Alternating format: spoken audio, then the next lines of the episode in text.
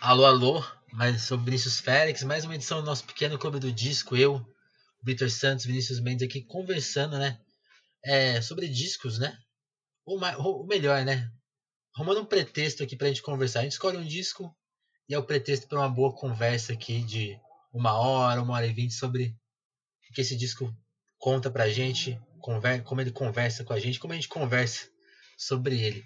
O escolhido de hoje é, para variar, né, um escolhido muito especial, que é o Falso Brilhante da Elis Regina, um disco de 76, um dos discos mais importantes da carreira da Elis e, sem dúvida, um dos mais importantes aí da música brasileira.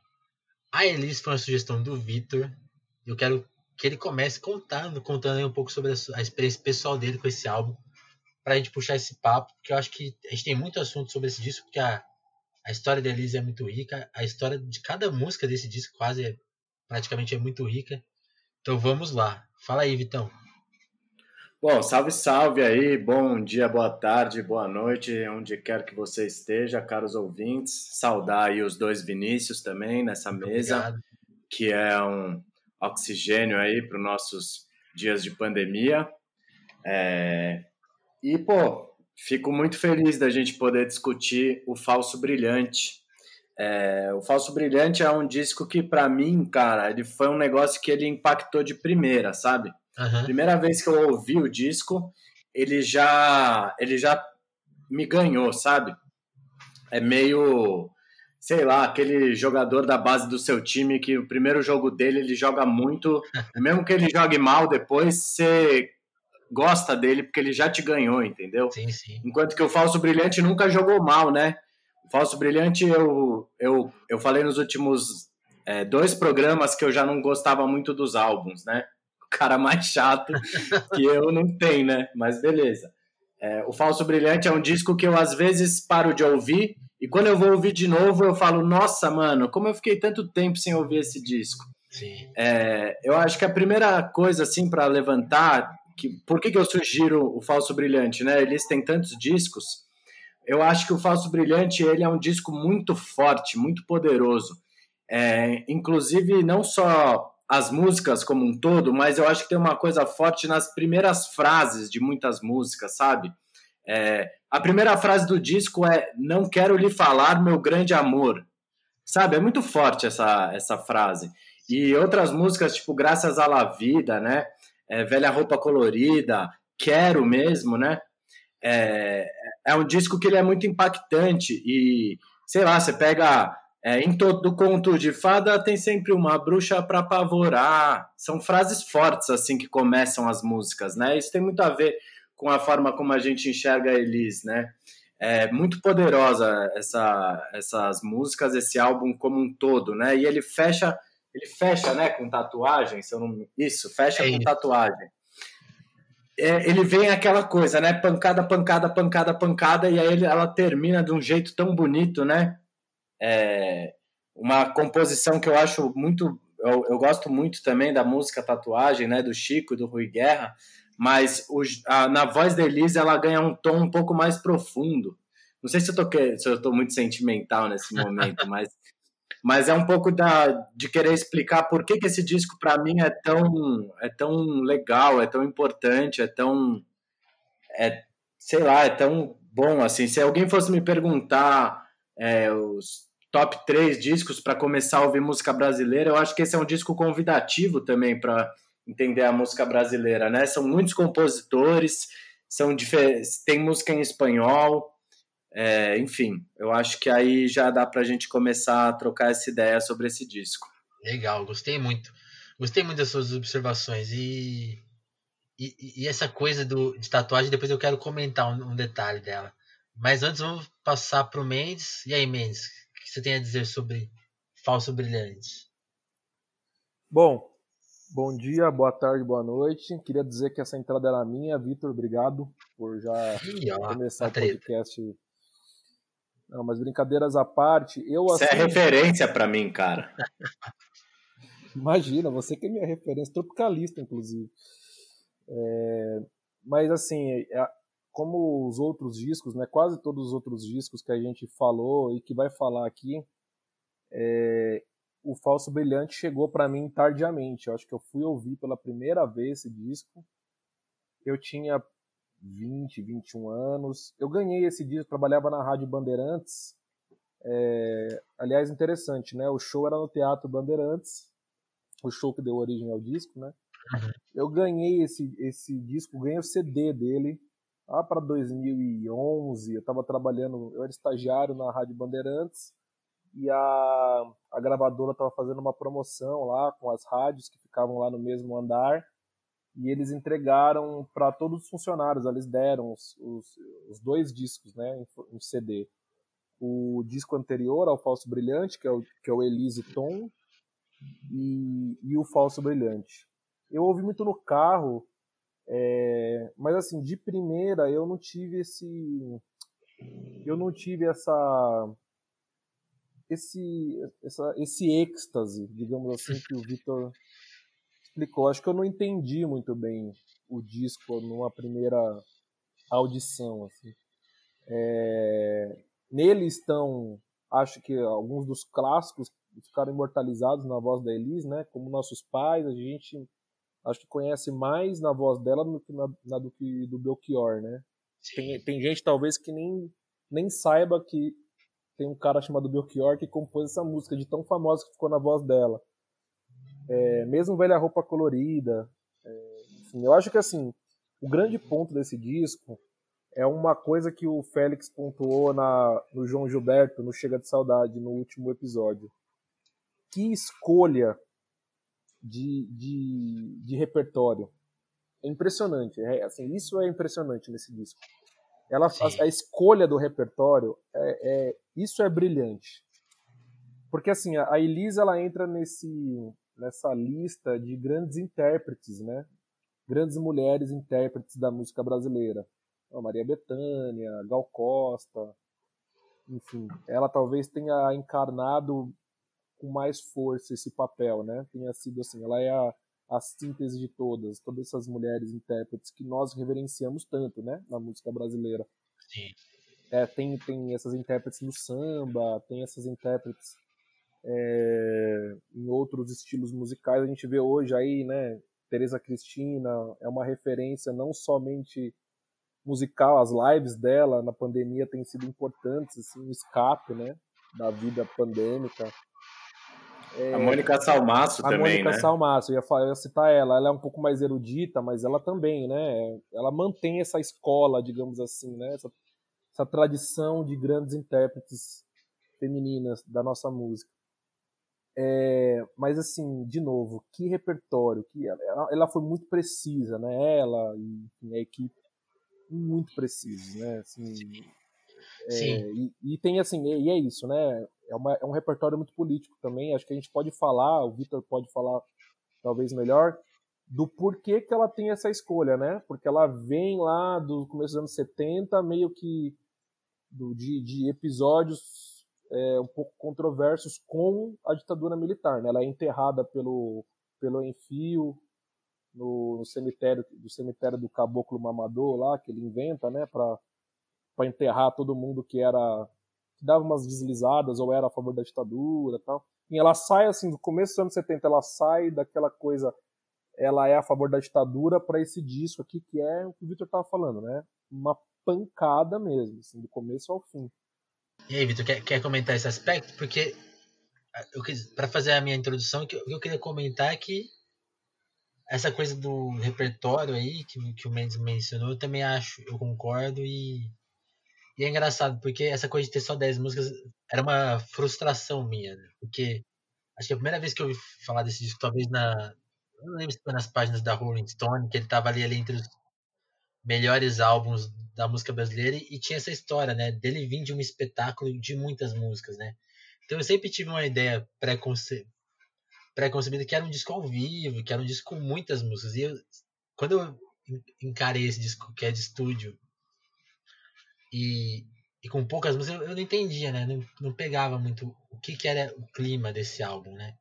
Então a, a eles fazer o show Falso Brilhante, que era uma mistura de musical ali com teatro, né? Um show que, que ela fez em, apresentou em São Paulo, como eles falou lá no Teatro Bandeirantes por quase um ano e meio, né? Entre 75 e 77. E o disco é gravado a toque de caixa, né? Em dois, numa semana de intervalo lá. Nos dias de intervalo, né? Uma das, ela fazia semana de shows, acho que, se não me engano, de quarta a domingo. E o disco foi gravado entre uma segunda e uma terça, assim. Então por isso que ele tem esse aspecto mais. mais quase mais, mais ligeiro, né, da produção. Não é, não, não tem arranjos elaborados, não, é a banda tocando tudo ao vivo, aí eles estão cantando algumas versões de primeira no, ou no segundo take, porque a voz dela também já estava bem gasta, né? Isso é, isso é uma característica desse disco, né? A voz dela tá na cara, assim, né? Acho que diferente de algumas outras gravações dela que são mais refinadas, né? Esse disco ele, ele é mais roqueiro, né? As pessoas falam muito sobre esse aspecto, né? E, e me chama atenção isso, assim. Então, mas eu sempre lidei, lidei, com essa frustração, né? Um, uma, um, um, espetáculo que tinha 40 músicas, todo esse contexto, né? Teatral e que ela não, ela não gravou. Esse repertório ela gravou, né? Em partes, antes e depois na carreira dela, né? O, o repertório do, do espetáculo Falso Brilhante, né? Mas o, o, acho, que, acho, acho que o show em si nunca foi gravado para virar disco, né? Então eu sempre fiquei com essa frustração, mas hoje entendo disso e gosto muito dele. Gosto, acho que essa concentração do show né, nessas 10 músicas tão diversas é o que faz mais sentido aí do que se fosse, fosse ir na íntegra, sabe? É, acho que vale comentar que é um o show, ele ficou 14 meses em cartaz em São Paulo, com uma média de 1.500 pessoas por dia, né? Ganhou prêmios e tal. Foi um foi um show que, sim, sucesso total. É, eu acho que assim, é, vale comentar, Mendes, essa coisa da ditadura, né? Eu estava pensando em começar com outro assunto aqui, mas já que a gente comentou isso, né? O Renfil criticou ela e o filme dela, que é a Andrea Horta, atriz que faz a Elise, que é, aliás, um filme bem legal, assim, é, debate essa, essa questão. É lógico que, né, é um filme que assim como é o filme do Cazuza, assim como são vários filmes biográficos, coloca a Elis num, num altar, né? Eu também coloco a Elis num altar, eu acho que tem essa questão. E me parece, é, estudando um pouco a história da Elise, a história dessa questão com a ditadura militar, que a, é, essa questão do, do, do Renfil foi quando ela se apresentou para um clube militar. Eu já vou pegar o nome aqui direitinho. É... Ela se apresenta porque ela tá gigante, né? Ela, ela começa ali devagar, né? Na verdade, ela começa na Rádio Gaúcha, né? Antes do Rio de Janeiro. Mas quando ela tá num, num momento bom da carreira dela, os militares né, fizeram isso com a seleção brasileira, tudo eles queriam trazer para eles, né, para melhorar a figura do regime e tudo mais. E ela é chamada para cantar. É, e se coloca muito que a, o grande problema dessa, dessa apresentação foi, a, foi gerado pelo empresário dela, que eu também não estou com o nome aqui, eu já vou pegar isso tudo.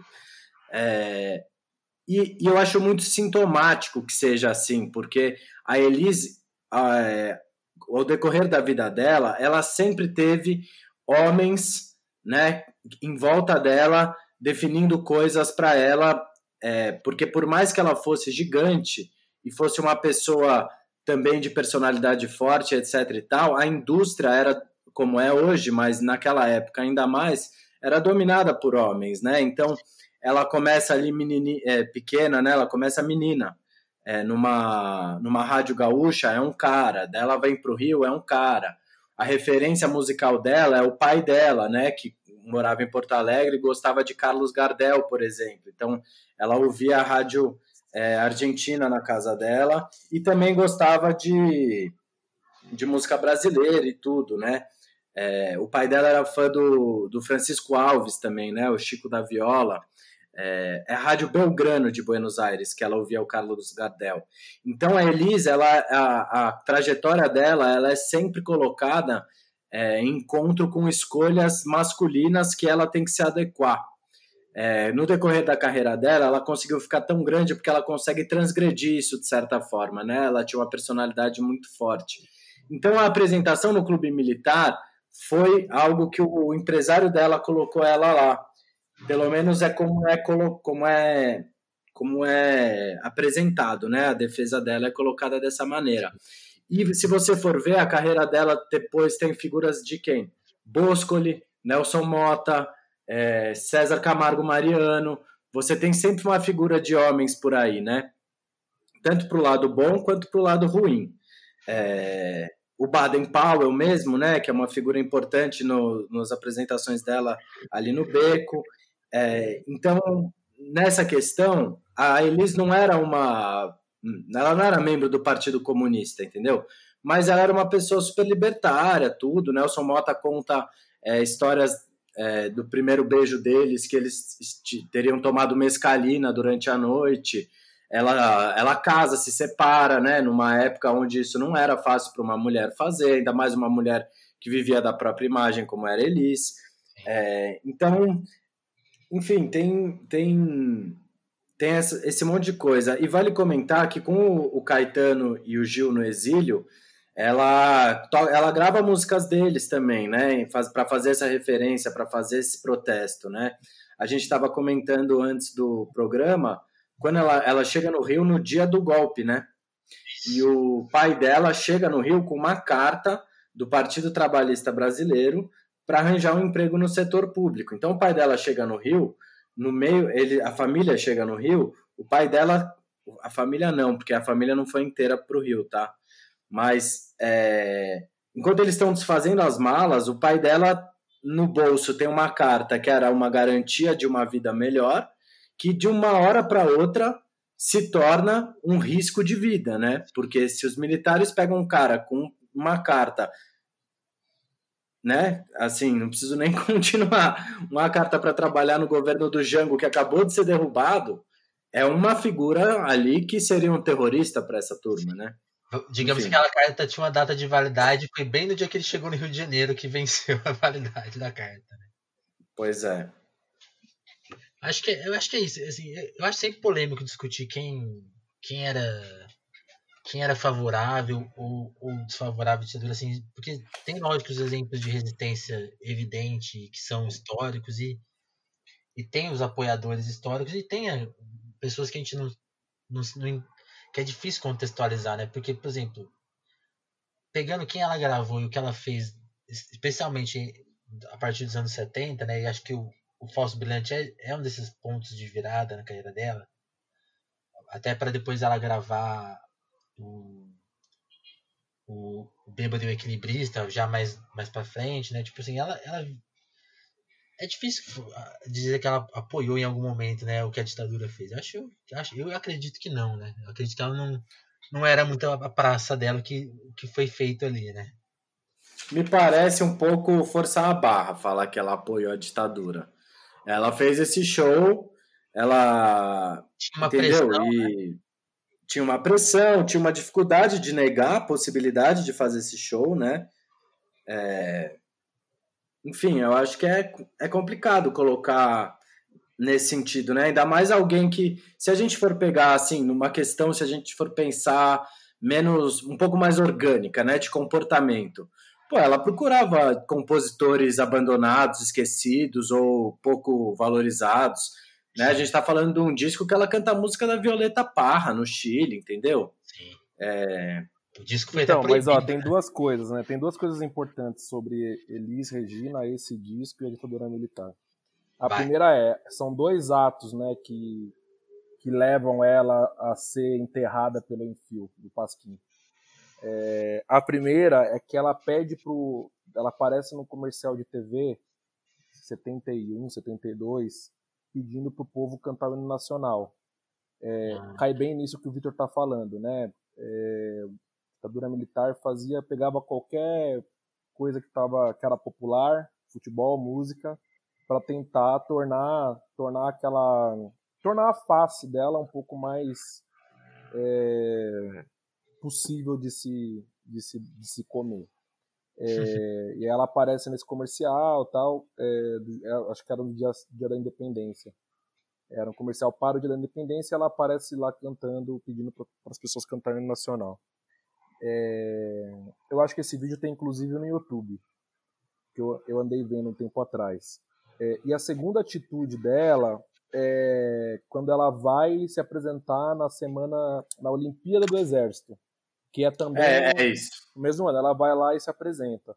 É, a história do enterro do Enfio, ele tinha um, ele criou é, nos anos 70 um, o que ele chamava lá de cemitério do Caboclo Mamador. Estou falando isso só para quem para quem não sabe, né? Sim, manda. É, é, ele cria esse esse esse personagem, né? Que é um personagem da Umbanda, o Caboclo, Caboclo Mamador. O Caboclo, Mama, Caboclo Mamador na Umbanda é a história de um. Fala Caboclo Mamador três vezes bem rápido. Caboclo Mamador, Caboclo Mamador, Caboclo Mamador. o Caboclo Mamador, no, na Umbanda, ele é o espírito de um bebê que nasce e, e ele morre muito cedo, por isso tem esse nome, né? Vem de mamadeira e tal. É, e aí ele pega lá, eu não sei muito bem qual é a ligação entre o caboclo amador da Umbanda e por que, que o Enfio pegou esse nome. Mas ele cria esse cemitério e ele vai enterrando no Pasquim, que era onde ele desenhava, ele vai enterrando é, a cada a cada uh, com um episódio na cabeça, a cada edição do Pasquim ele enterrava as pessoas que tinham falado ou feito alguma coisa em favor da ditadura militar. Então, pessoas que foram enterradas no cemitério do Enfio. Flávio Cavalcante, aquele apresentador de TV que era tipo da Atena piorado. É, o Wilson Simonal foi enterrado no cemitério. Enfim, um monte de político, etc. É, isso, isso foi em 70, 71 ou 72, se não me engano. É, aí em 74 ela, ela grava o disco com o Tom, né? Ela fica muito mal, essa história pega muito mal para Elis. Essa não... história é 72, não é? Quando ela se apresenta. E o nome do empresário é Marcos Lázaro, tá? Posso, Acabei de achar aqui. Posso checar aqui o ano. É, eu realmente não tenho, não sabia essa história do, do, do, do empresário. Assim, tô aprendendo hoje, assim, eu não sabia. Eu sabia que ela tinha tido esse, não sei, esse namoro aí com a ditadura. E aí ela, ela fica muito mal, né? E, e aí ela vai gravar o disco Tom, tem toda a história que ela chega desesperada, né? O Tom morava nos Estados Unidos, ela chega desesperada lá. É... Inclusive, acho que é um texto do Marcelo Pinheiro, nosso ex-colega da Brasileiros, talvez esteja ouvindo esse podcast, ele tem um texto sobre isso, né? Como a Elis chega, acho que Los Angeles, onde o Tom morava, e ela chega desesperada, tipo, olha, vamos gravar o disco. O Tom nem sabia, tipo, não, a gente vai gravar um disco com você, não quero nem saber, você vai gravar e acabou e eles gravam o, o Elise Tom. E aí uma outra coisa que é interessante é que daí ela, o, o, o show começa, né, o primeiro, ele estreia em dezembro de 75, é, alguns meses depois da morte do Vladimir Herzog. Né, o Herzog é de outubro de 75, ele é assassinado em outubro de 75, o show começa em dezembro, em janeiro morre o Manuel Fiel Filho. Ou seja, os dois Dois dos mais famosos assassinatos da ditadura militar acontecem durante o processo aí da o processo do show dela, né? Sim. Isso é muito isso é muito relevante também, porque o show e aí a gente volta pro começo, né? O show já é tipo essa virada total, né? Ela tanto na escolha do repertório, ela tá demonstrando aqui claramente que ela é contra a ditadura, que ela tá lutando contra da maneira que ela pode, né? Que é cantando. É isso. É, então, assim, eu acho que talvez pega um pouco do, da morte do Herzog, que é a grande. Tem, tem vários outros assassinatos na ditadura, mas o Herzog é o que ficou, né? É o nosso, e, é o nosso mártir da, sim, da ditadura. E, e, acho que muita gente consegue.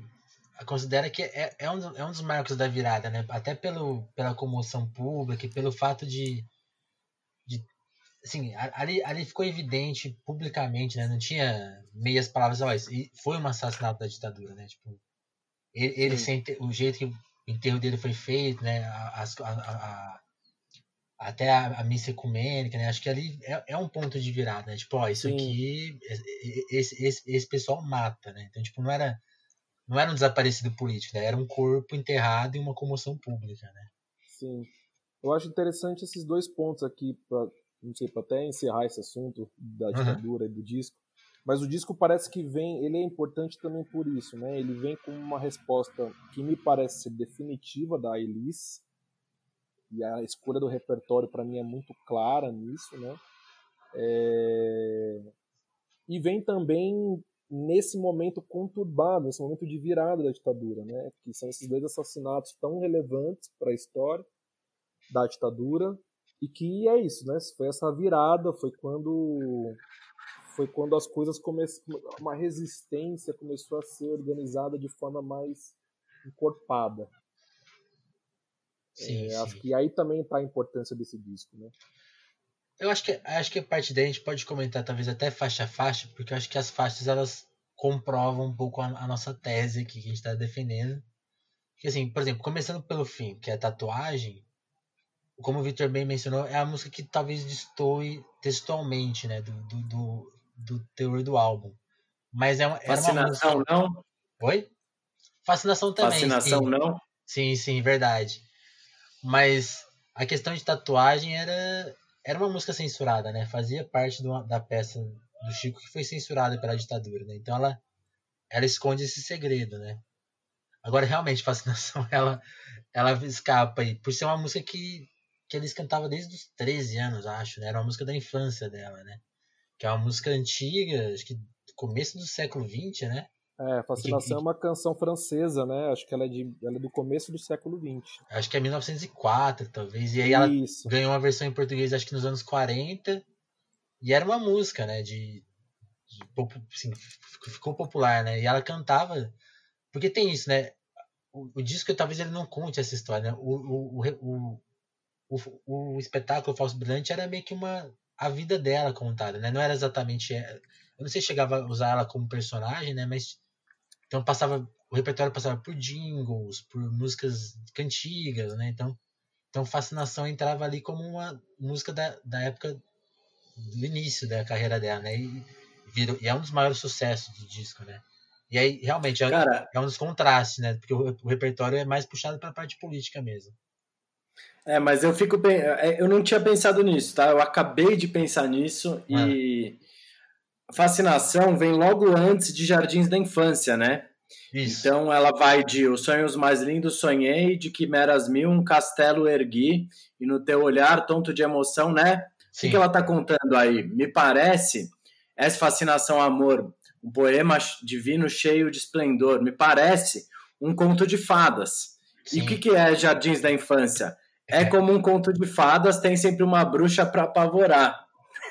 Eu acabei de pensar nisso, desculpa, mas sem querer. Não, mas, mas faz todo sentido. Será que ela não está derrubando ali? Ela canta fascinação, bota aquilo ali, e aí vem Jardins da Infância com aquela pancada meio rock and roll, meio.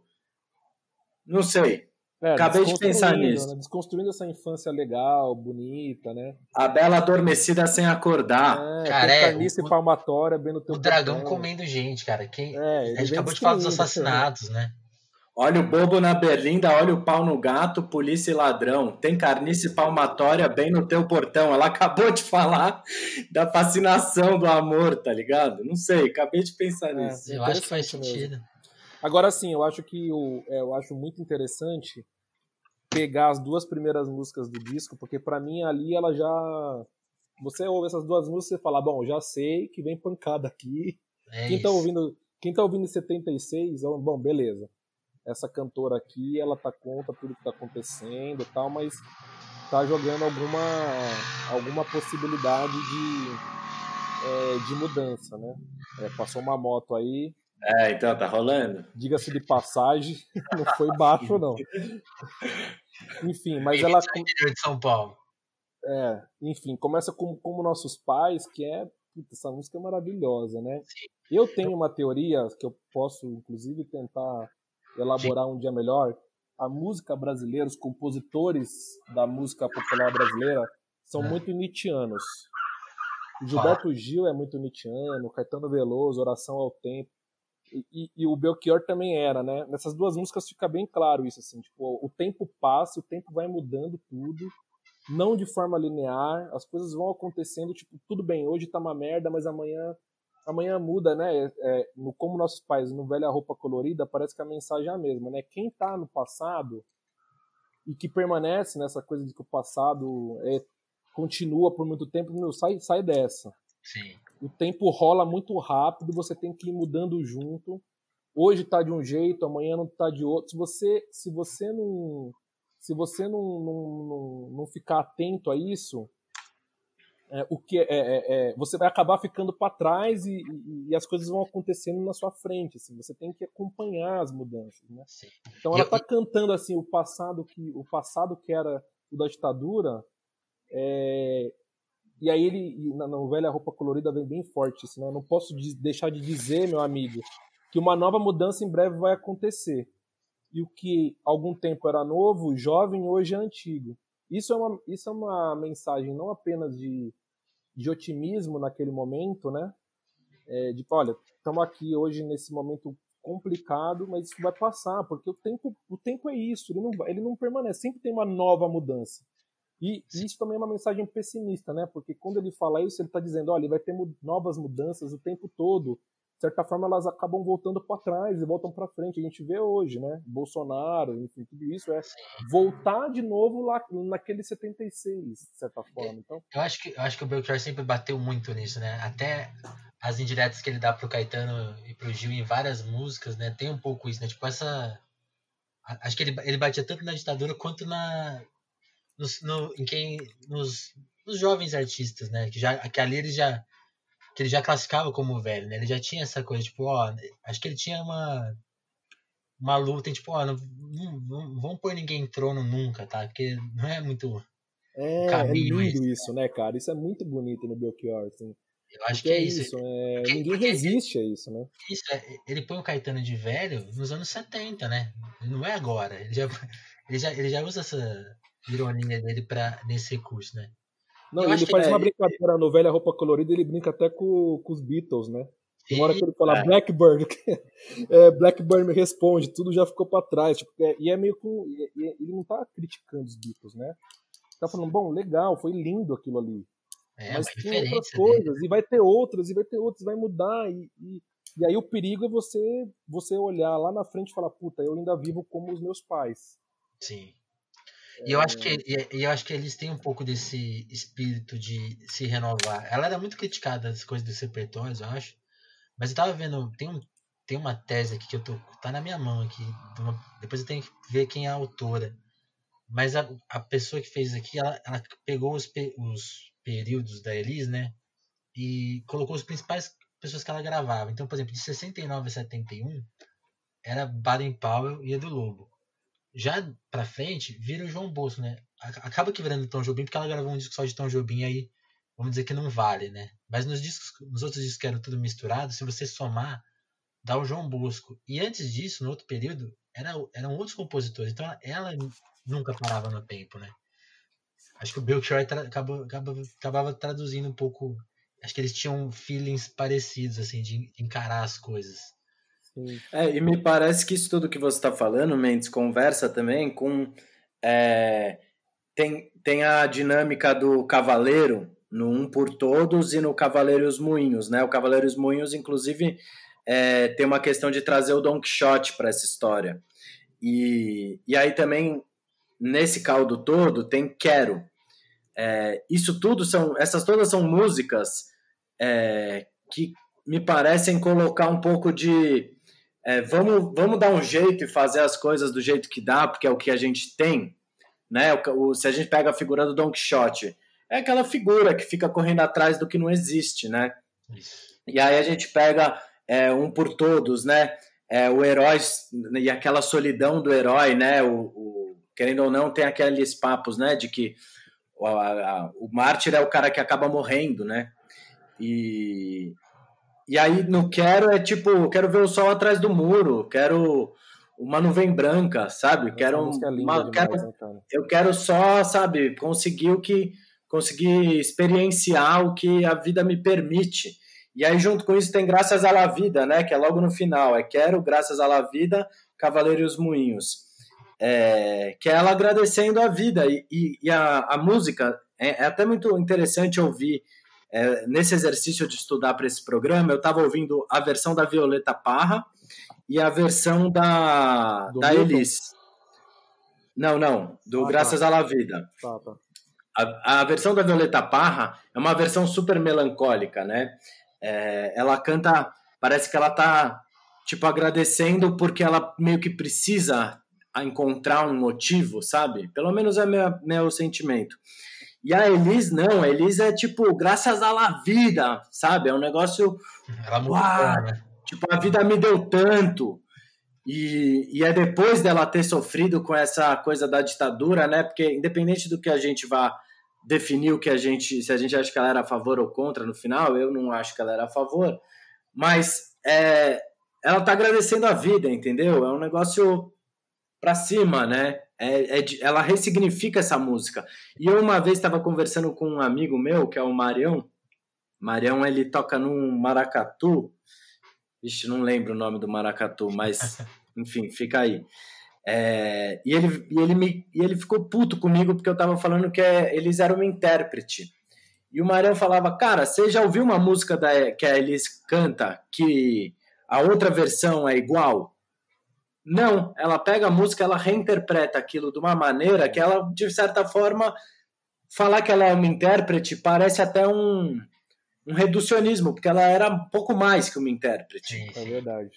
Eu acho que todos os é. caras que foram gravados por ela tinham essa coisa, né? O Milton, o Gil, o João Bosco e o Aldir, eles falavam isso, né? Tipo, as, as músicas que eles escreviam para ela, geralmente, né? Eram, eram até músicas que eles mesmos gravavam depois, né? Era, era um inédito, isso tem né? tudo. A... Eles, eles, isso tem... eles agradeciam muito o serviço dela, né? Essa, esse acréscimo dela. Né? Era essencial. É, isso tem tudo a ver com o que o Mendes estava falando, de, desse sentimento da música brasileira, né? É, de querer aproveitar, de querer transformar o mundo que a gente vive de certa forma, né? A Elis tem uma versão linda, por exemplo, de Oriente do Gil, que eu acho uma música super, é, uma música que ela pega do exílio dele, né?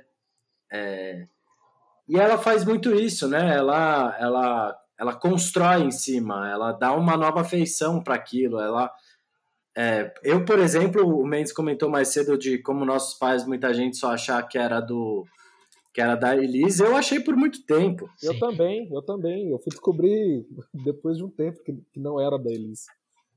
Pois é. Eu, inclusive, a primeira vez que eu ouvi a versão do Belchior, eu falei, nossa, o Belchior cantando uma música da Elis. sim, sim. É, tem uma coisa interessante também nesse disco do repertório, né? O, o, Félix falou no começo. Tem dois, tem duas músicas aqui que são de que são de compositores sul-americanos, né? É, Los Hermanos, que é do Atahualpa e o Punk. O Atahualpa, ele, ele, ele não chama Atahualpa, né? Ele, ele escolheu esse nome em homenagem lá ao ao, ao Inca, que é morto na. Ele é assassinado pelos espanhóis na invasão.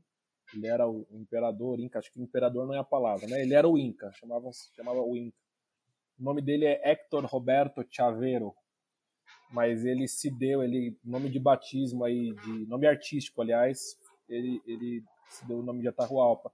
Ele é um dos grandes, um dos grandes folcloristas da, da história da América do Sul, ficou muito famoso por causa. Ele era muito famoso na época dele, ele foi exilado, ele era do Partido Comunista, ele é exilado, vai morar na França tal. E ele tem alguns clássicos assim da música que acabam não sendo clássico pra gente, mas na América Hispânica é Dorme Negrita, por exemplo, é uma música de Minar, assim, que é tipo muito, muito famosa. Todas as crianças hispânicas cantam essa música na escola, por exemplo. É... E essa música Los Hermanos também é um clássico é, acho que é muito paradoxal ela tá usando essa música porque essa, ela tá falando de como todos nós, né, latino-americanos somos irmãos, somos é, irmãos. É, somos muito. É um, é um, manifesto disso. E a outra música, o Vitor falou, é o Graças à La Vida da Violeta Parra, e acho que não é um senti só sentimento, Vitor. É, é, uma música triste. A, a, Violeta Parra se suicida um ano depois, né? Dela ter lançado, dela ter gravado essa música. É, e quem conhece um pouco da história dela, a Violeta era assim profundamente angustiada. É, ela, ela, ela se apaixona por um francês que depois vai embora para Bolívia e ela fica lá sozinha no circo dela no interior do Chile. Aí é onde ela grava as músicas mais tristes, tá? Enfim, ela se mata depois de um tempo. É, e acho que é interessante mesmo está dizendo, como a Elis dá um tom tipo, olha, tô agradecendo, né? Estou realmente agradecendo por tudo que por tudo que está acontecendo. tudo que aconteceu na minha vida. É, e acho que tem uma coisa interessante também. É, Quero, que para mim acho que a música, não sei, ouvindo o disco para no, o nosso podcast, acho que a música que mais me tocou assim, eu achei mais bonita, ela é do Thomas Roth, eu não sabia. O Thomas Roth é aquele cara que aparece nesses programas de. O Ídolos, esses, né? É, esses reality shows musicais. o cara tá, tipo, em vários desses realities, assim, ele grava jingle e tal. falei, mano, deixa eu ver esse cara. Pô, o cara, tipo, compôs Trem Azul, sabe? Junto com o pessoal do clube. E, pô, como assim? O cara tem música com Peninha, o cara tem música com Roupa Nova, é, tem um sertanejo universitário que é dele também, enfim, música da Cláudia Leite que ele fez, e o cara compôs Quero, que é tipo maravilhosa, né? Você vê como a gente também é um pouco preconceituoso, às vezes, com algumas figuras. Né? Sim, sim. Então, mas o que eu, o que eu vi de Quero, Mendes, olha lá. É, passou Essa aí o João Gilberto ia gostar, hein? é. Malandro, é, mora numa ladeira uma... aqui, é complicado. A ladeira aqui, os caras, é, eles não se contentam em subir, eles têm que empinar a moto. Mas, ah, justo, vai, vamos vai. combinar. então, uma coisa que eu queria trazer é que o Thomas Roth, né, o nome dele? Isso. É, ele é colocado como uma figura do rock rural, né? É, quero, é, é, seria o momento que a Elis traz é, ela traz muita referência para esse disco, né? E Quero seria a maneira de trazer o rock rural, né? Que anos antes ela grava a Casa do Campo, que se eu não me engano é do Zé Rodrigues. É, então ela também tem essa coisa, né? Que é muito interessante de como a Elis consegue fazer essa antropofagia, vai entre aspas, de sempre estar tá construindo. É. E a Elisa ela faz o caminho inverso do Roberto Carlos, né? O Roberto tenta começar fazendo um negócio meio João Gilberto e depois se entrega para as baladinhas e para o rock and roll, para a jovem guarda, né? E a Elis, se você pega os primeiros álbuns dela, né? Acho que o primeiro álbum dela é de 64. É, é, é, um, é, um, é um disco de pré-jovem guarda, é um disco de broto, é, de, tem até é, o do broto, broto, né? É. Viva Brotolândia, é. acho que é, não é? Viva Brotolândia, exatamente. Eu não estou pegando a data dele aqui, mas é o primeiro álbum dela e você vê que ela, ela começa desse lado e ela vai pendendo para MPB, só que ela nunca deixa de lado essa abertura dela. E como eu falei no começo, a formação inicial musical dela é Francisco Alves e Carlos Gardel. Já é uma formação é... diferente. diferente. É, e é. contam que ela vai tocar no rádio porque ela, um dia na casa da avó, ela canta músicas em português e em espanhol e o pessoal fica em choque como uma menina de, sei lá, sete anos conseguia cantar mantendo o timbre, mantendo a afinação. Eu não consigo manter a afinação nem falando aqui com vocês, entendeu? mantendo o timbre, mantendo a afinação com é, fluência nos dois idiomas. É, e ela consegue e ressignifica e colocando isso para frente, né? É, o, o Félix, só uma coisa, hum. o Brotolândia é de quando ela tinha 15 anos, ela grava o primeiro compacto com 15 anos. Com 20 anos ela já tem uma porrada de CD. É, então ela está o tempo todo criando, digerindo coisa nova. Aí ela vai é, Rio de Janeiro, Beco das Garrafas, é, Gil, Tom Jobim, né? O Tom Jobim, que é um presente de 10 anos dela na gravadora Philips, que o André, André Midani dá, teoricamente, né? Isso. É, ela tá sempre bebendo referências e transformando aquilo, né? É, eu acho que é chegar no Falso Brilhante, né? Que talvez me pare... Sei lá, eu gosto muito de outras obras dela, mas o Falso Brilhante me, me dá uma impressão de uma maturidade musical é, muito forte, assim.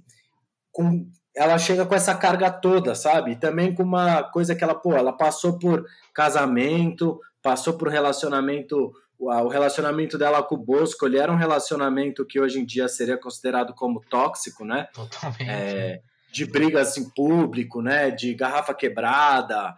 É, e aí ela tem a relação com o Nelson Mota, é, tem droga no rolê. Enfim, tem toda uma construção é, que ela chega no falso brilhante com uma carga cultural que ela. Enfim, é, é aquilo. Você não, mesmo, por exemplo, você vai pegar o falso brilhante, só para terminar aqui minha exposição. Uhum. É, você não precisa ser um fã de música brasileira. Você pode ser um fã de rock e gostar de algumas. Você pode ser um fã de Chico Buarque e gostar de tatuagem e fascinação. Você pode ser um fã de música latino-americana e gostar de uma coisa ou outra. Ela te permite isso também nesse disco, né? É, o que acontece é que, assim, ela. Desculpa te cortar, Félix. Ela, ela a partir do, do tom ali, do tom em diante, ela adquire essa maturidade e aí ela pensa, pensa ela. Pensa, pensa que você é Elisa ali em 76. Cara, você tem assim toda a composição da música brasileira à sua disposição, tudo que você pegar, você cantar, você vai, vai ser vai ser essa nova coisa, né? Vai ser Sim. essa recomposição. Então assim, é, ela essa maturidade dela para mim também é um pouco isso, assim. Ela olhava para tudo e falava, bom, eu tenho tudo que já foi feito até agora no Brasil para cantar de novo e eu vou fazer e vou e vai ficar Tipo, sei lá, ela canta Romaria, acho que no, dois discos depois ela, ela grava Romaria do Renato Teixeira, maravilhosamente bem. O Bêbado Equilibrista, que é lá no final já da vida sim. dela. Tipo, e, aí e ela Mendes, ganha o mundo, Mendes, entendeu? Desculpa te cortar, mas Romaria, inclusive no, no livro do Júlio, eu não sei se ela gravou antes ou depois, agora me foge, mas tem uma história que a gente falou dessa característica dela, da relação dela com o tempo. E essa música tem uma história que o Júlio conta no livro que é curiosa, porque a, essa Romaria se tornou um sucesso tão grande na voz dela que as pessoas começaram, pessoas religiosas começaram a ir no show. Então, então ela, quando ela percebeu, imediatamente que ela percebeu esse efeito, acho que a primeira vez que deram tipo um, um santinho para ela autografar, ela nunca mais cantou a música em show. Porque ela, isso também era uma coisa até da personalidade, tipo assim, nenhuma música pode ser maior do que, do que eu. Então ela, ela se autocensurava nesse, nesse, nesse, nesse, nesse quesito também. É uma, é, uma, é uma curiosidade. E aí eu queria aproveitar para comentar justamente isso que vocês estavam falando da maturidade dela, né? Porque tem essa coisa da maturidade e tem uma coisa do padrão que ela tinha, né? Então, quando a gente fala do. Essa história que eu até contei para vocês, né? No, no, no, no Tom e Eliso, ela chega em Los Angeles disposta a gravar Águas de Março, gravar as músicas velhas do Tom. E o Tom apresenta uma inédita para ela que é Lígia, que eu acho excelente, assim. Com... É boa. E ela rejeita, ela fala, não, não quero saber de novidade. Me manda o que você tem aí que todo mundo já ama, sabe? Mas era um pouco limpar a barra dela, né, também. Sim, também. Mas eu fico pensando nesse padrão dela, sabe? Tipo, nessa, nessa, nessa cabeça dela. Justamente o que você estava falando, né, dela receber as composições, né? Aí tem até a questão, Cara, mas... tem até a questão da, da generosidade, né? O Belchior não é, tava bem mal das pernas de grana, de, na situação dele, antes dela gravar ele. E ele conta, tava vendo uma entrevista dele, pelo menos na versão dele, né, que que ela ficou sabendo, ele já tinha ele já tinha gravado uma música, ela já tinha gravado uma música dele que é uma parceria dele com o Fagner, né? Mas ela queria saber mais dele, né? Eles se encontraram e ela falou: "Ó, me apresente as suas músicas, né?" E ela ele tava sem grana, não tinha violão, aí tipo ele ela deu um jeito dele, dele na casa dela e ele tocou a alucinação inteiro para ela. E ela escolheu duas músicas. Tipo, esse era o padrão da Elis Regina. Tipo, ela não selecionou outras músicas daquele disco que é quase impecável. Então eu fico pensando é, nisso. E na idade dela, né? Vocês estavam falando da maturidade. Cara, 32 anos, cara. Ela já era considerada, entre aspas, velhas pra música brasileira, né? Ela é nova, super nova ainda, né?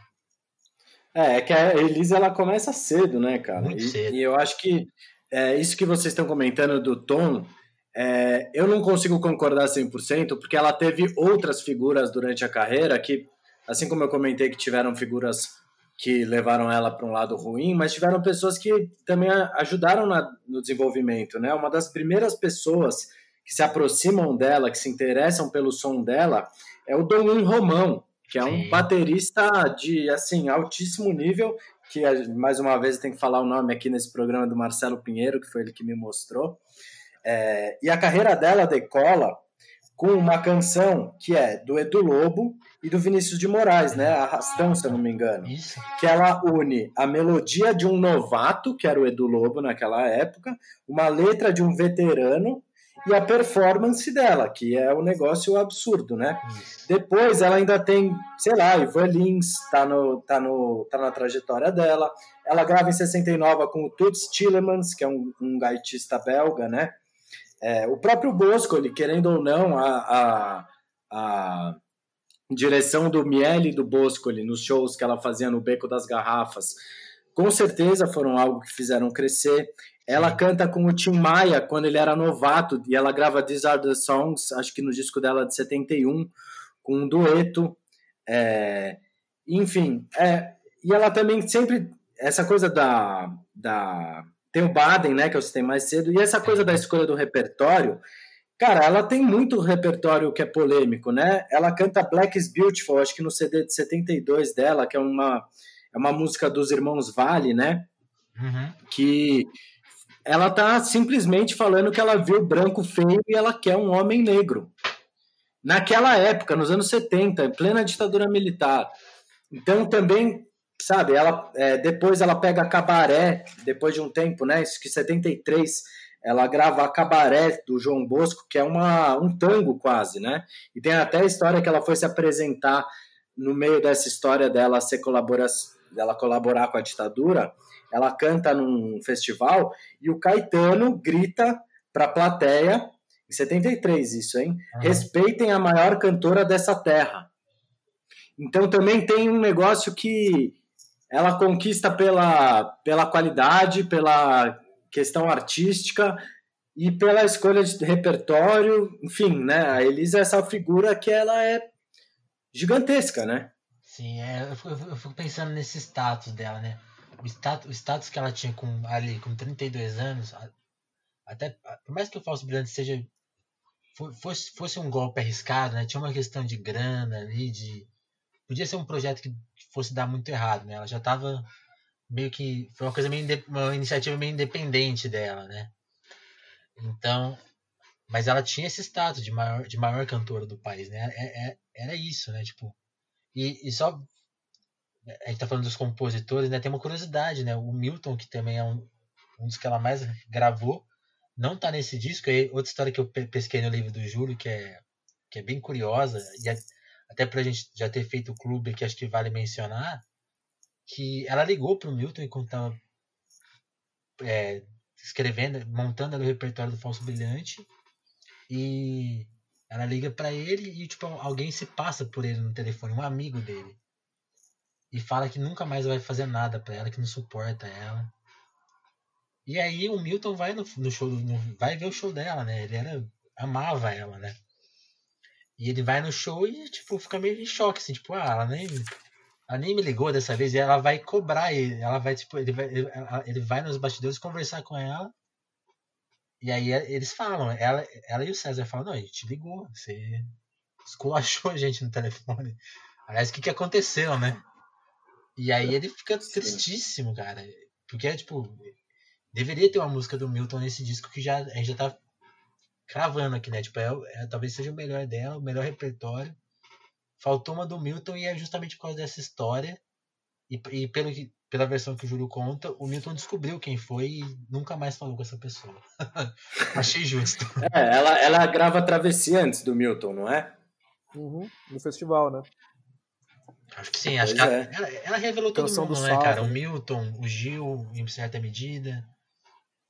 O João ah, A versão dela de Oriente, que nem eu falei aqui, eu acho um absurdo. E, cara, uma coisa que eu tinha esquecido de comentar rapidão é que ela. A Elis gravou com tanta gente que ela gravou até com o Pelé, meu irmão.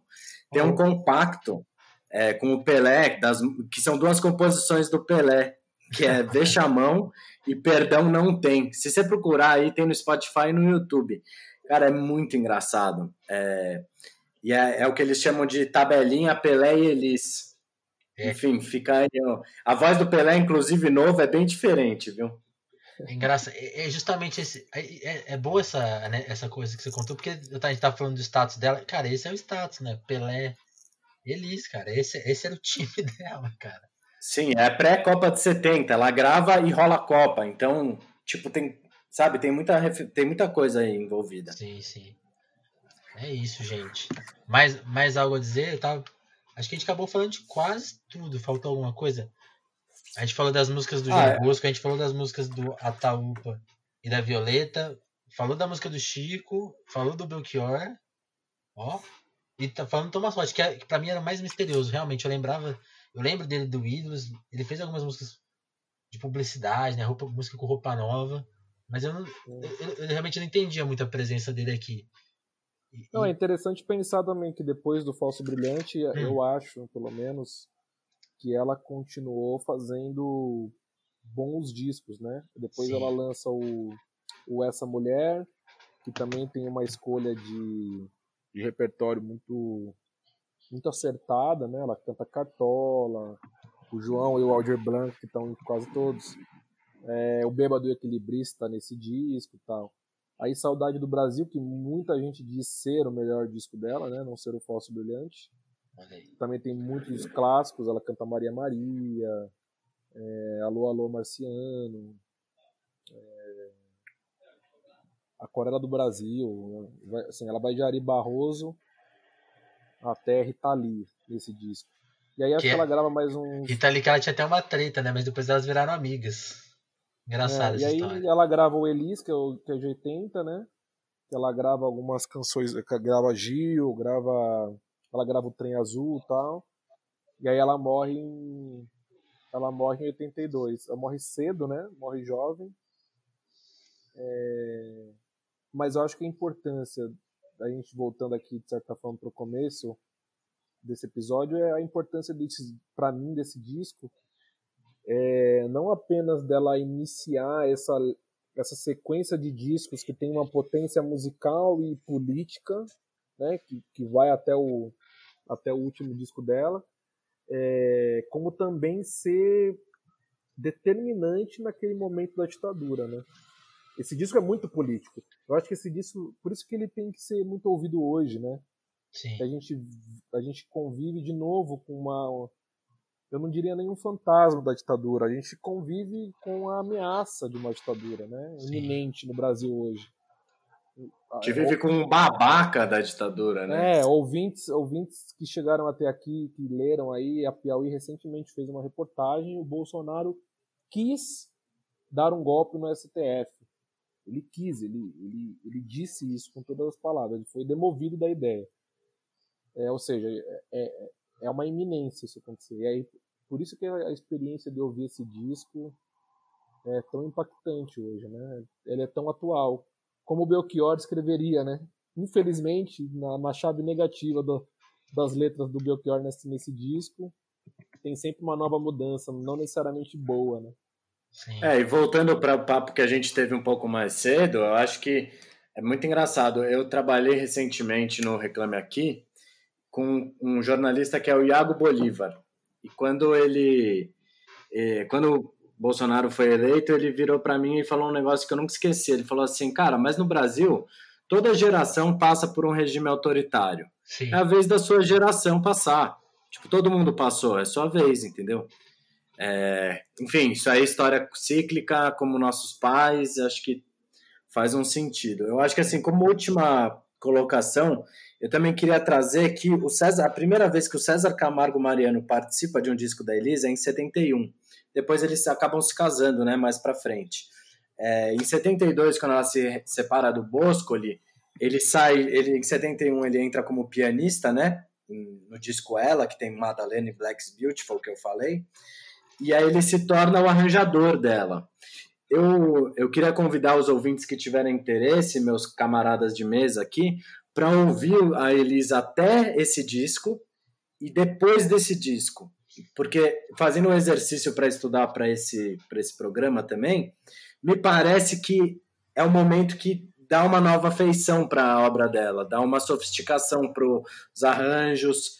É... Você pega o Tom e Elis, por exemplo, pô, o Tom, por mais que eu, eu curta muito e tal, mas eu acho o disco mais interessante, assim, no sentido de que o sintetizador, o órgão, tem toda um, um, uma roupagem interessante ali.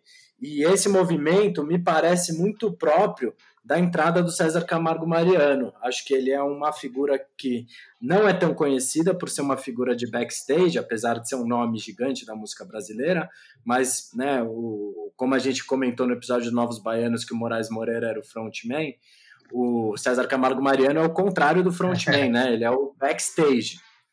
É, e é, é uma figura que, na minha opinião, vale muito prestar atenção na construção da Elis pré e pós César Camargo Mariano, que me parece muito interessante. Sim, e, e vale mencionar um, um, no disco do Tom tem um certo conflito, né, do Tom com a eletricidade, mas no, no fim o Tom meio que faz um elogio ao César, né? Tipo, não, realmente, você, você Elise, vocês, vocês são de outra turma, tá? Eu, eu entendo vocês, tem esse elogio.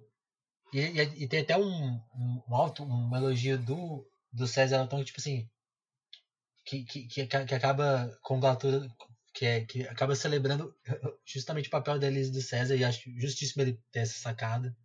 Acho que faz todo sentido que é o disco mais onde tem, tem o Tom Jobim humanizado, assim, né? É o Tom Jobim mais perto da gente do que em outros momentos. Acho que faz todo sentido. E é isso, ele, ele é uma figura importante, sim. Até a parceria dele com o Simonal também, antes, né?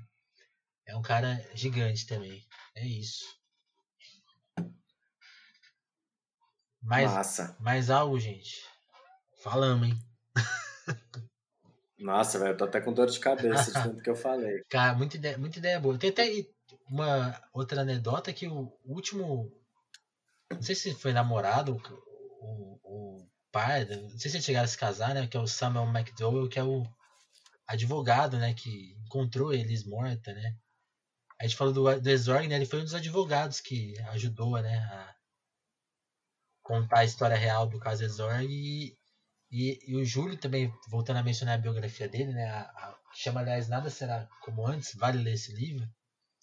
Ele até conta que teve até uma polêmica que o legista da Elis teria até tipo a gente, a gente, a gente, como a gente mencionou as relações dela com a ditadura, acho que vale mencionar esse revide da ditadura nela e no Samuel que era eles, eles chegaram quase a vazar algumas informações que eram confidenciais e tinham até umas fotos assim umas coisas bem horríveis assim que quase vieram a público né, por conta dessa rivalidade aí.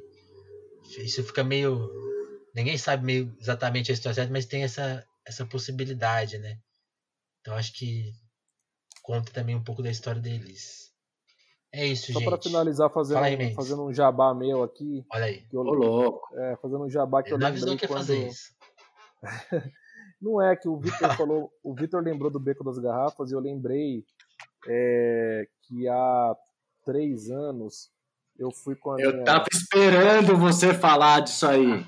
É, há três anos eu fui com a minha digníssima esposa, uhum. Carolina, pro Rio de Janeiro. E a gente tava um dia lá, a gente tava ali num, num, hotelzinho barato ali em Copacabana, e aí um dia à noite, acho que era o nosso penúltimo dia no Rio, ou último dia no Rio, não lembro.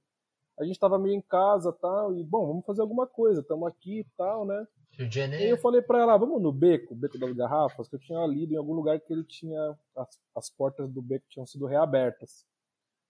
E aí a gente foi lá e eu fiquei super, foi, muito legal, fui, ver um show de bossa nova, uma cantora chamada Sunny Alves que está cantando lá ainda até hoje. Mas eu fiquei muito triste porque ali o Beco é um lugar histórico da música brasileira, né? A Elis, a Elis Regina começou a carreira lá, foi o primeiro show dela. É...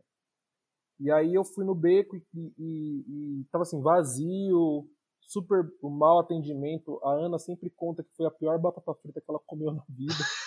foi lá no beco. Puxou super legal. E o beco, assim, é um lugar muito pequenininho. Sei lá, deve caber umas 30 pessoas lá. Um puta lugar histórico que tinha um, que tinha um grande potencial turístico no Rio jogado às traças. Eu fiz uma matéria sobre isso na BBC. É, e saiu na BBC toda essa história do, do show da Elis, como, como era o show, é, toda a história do Beco e como o Beco tá lá hoje.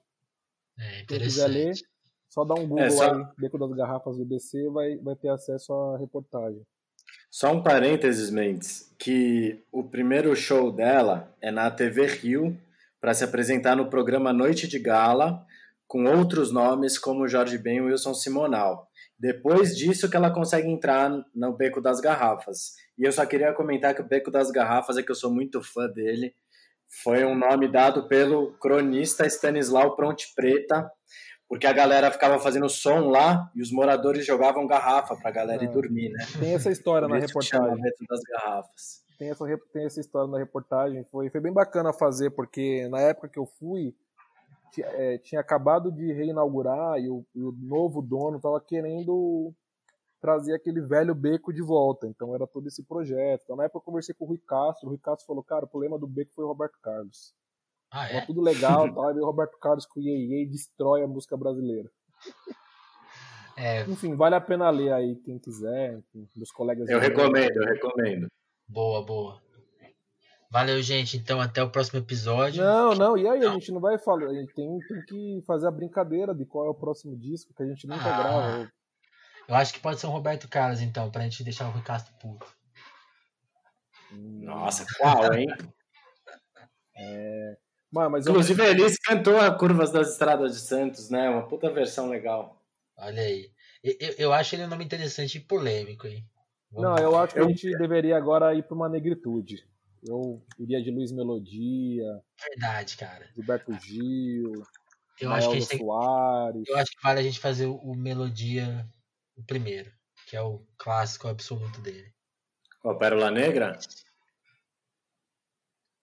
O que vocês acham? Pérola Negra é o primeiro? Pode ser. Nossa, é. super maravilhoso. Cara, eu gosto muito também, já para trazer um pouco de polêmica, porque a gente está concordando mais do que eu gostaria. Ah. É, o Erasmo Carlos, Sonhos e Memórias. Acho um disco sensacional, da mesma época, outra, Verdade. outra ideia. É, boa, boa. Tem, o, tem o, aquele, o Carlos Erasmo, né? Também é interessante. Carlos Erasmo é legal também. Aquele, velho, eu sempre achei que é. Só um parente, desculpa, velho. Parece que ele é um caçador de jacaré na, sim, sim. na capa. Eu sempre olhei aquela capa achei que ele parecia um caçador de jacaré, sendo que eu nunca vi um caçador de jacaré. Nossa. É, as capas do Erasmo são, são polêmicas, tem várias capas inusitadas, né? Não, se for, a gente pode fazer aqui uma é, uma hierarquia de discos só pela capa, né? O primeiro seria aquele cu na capa do disco do Tom Zé, que ninguém sabe se é um cu ou se é um olho, né? Mas enfim, poderia fazer. Aliás, Tom Zé é um que a gente tem que, tem que fazer aqui também. Meu vizinho, meu vizinho de bairro, descobri esses dias. Ah, sim. Boa, Bom, gente, gente eu, eu vou de Pérola é Negra. Eu vou de Pérola Negra. Eu também. Então, então fechou. Eu vou deixar a incógnita. Vai deixar no ar, né? Fechou. Então é isso, gente. Valeu. Valeu, Vitor. Valeu. Sérgio Vitor. Mendes, hein, também. Boa, Pô. Beco. Também Beco, né? É. É nós, Félix, é nós, Mendes, é nós, ouvintes. Tamo junto. Até a próxima, um abraço. então.